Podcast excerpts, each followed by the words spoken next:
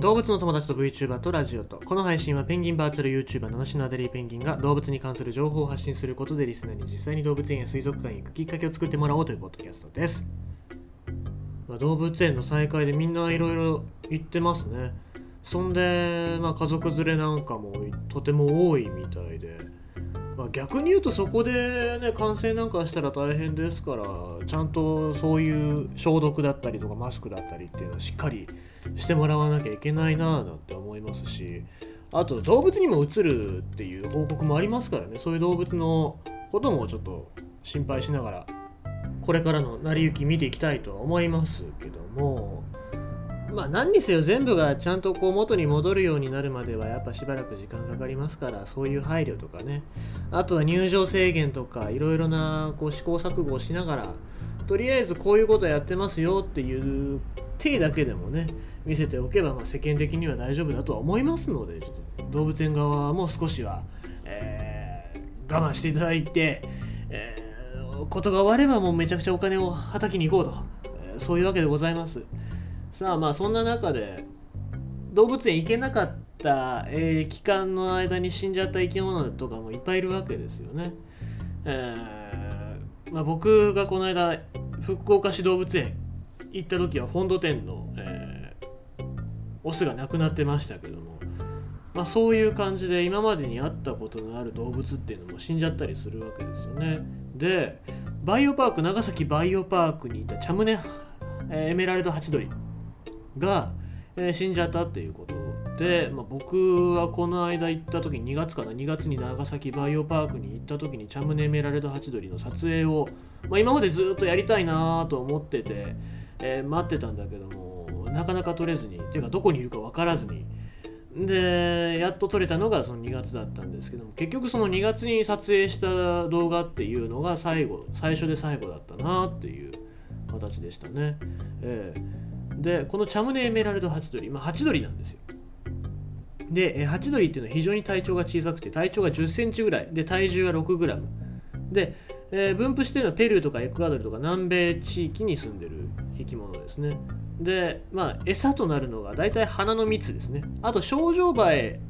とかのあのちっちゃい昆虫とかも食べてるっていうんですけどもバイオパークだと、えー、ネクタ、えー、人工の飼料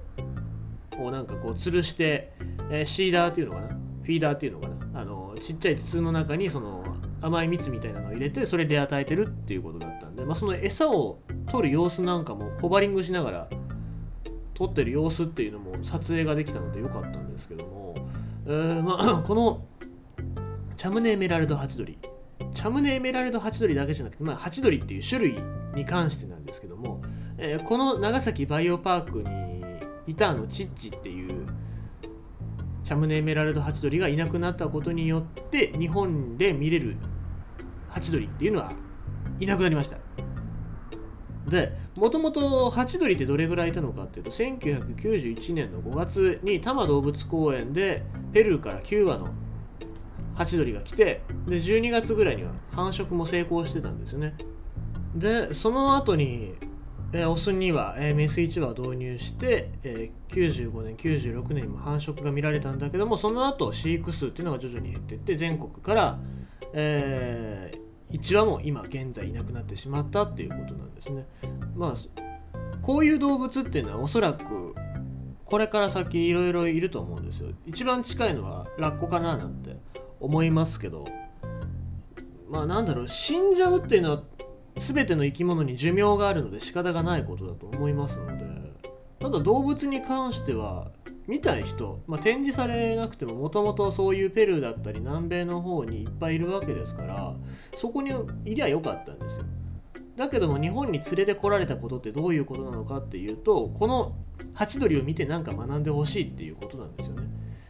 まあその全ての動物っていうのは地球からの借り物預かり物なのでちゃんと預かったからには還元しないといけないですね。返すことできないから。じゃあどうやって返すかっていうとちゃんと人間がそれを知ってこの生き物の背景にどういった問題があるのかとかそういう環境にはどういう問題があるのかっていうのをちゃんと把握した上でそれを自分たちの生活の中で生かしてどう変えていくかっていうのがものすごく大事なことだと思いますので、まあ、死んじゃった残念また連れてこようっていう話にはならずにそういった風にこう目線を変えたりとか行動を変えていってくれるようになってほしいなっていうのが僕の願いでもありますしおそらく動物園だったり、えー、そういう展示をしてる施設の願いだと思うんですね。だから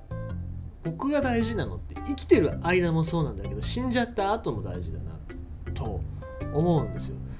だからまあ亡くなっちゃった後のその体っていうのもちゃんと標本だったりそういう参考できる資料として残しておくことによって、まあ、今後も生かしていける、まあ、その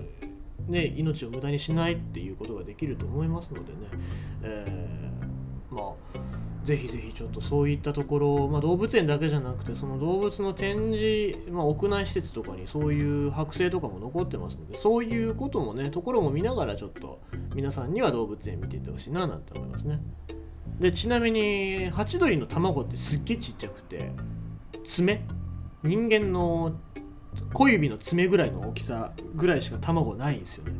でまたこの卵もちょっとすっごいね見てみたいなと思いますけどもまあまあ繁殖が、えー、あまりうまくいかなかった日本ではおそらく見れないんじゃないかななんて、え、思ったりするわけですね。まあなんかすげえ僕がもし管理してたら絶対なくすなっていうレベルの大きさなので、まあ、動物園になんかそういう資料として残ってたら面白いななんて思ったりしますね。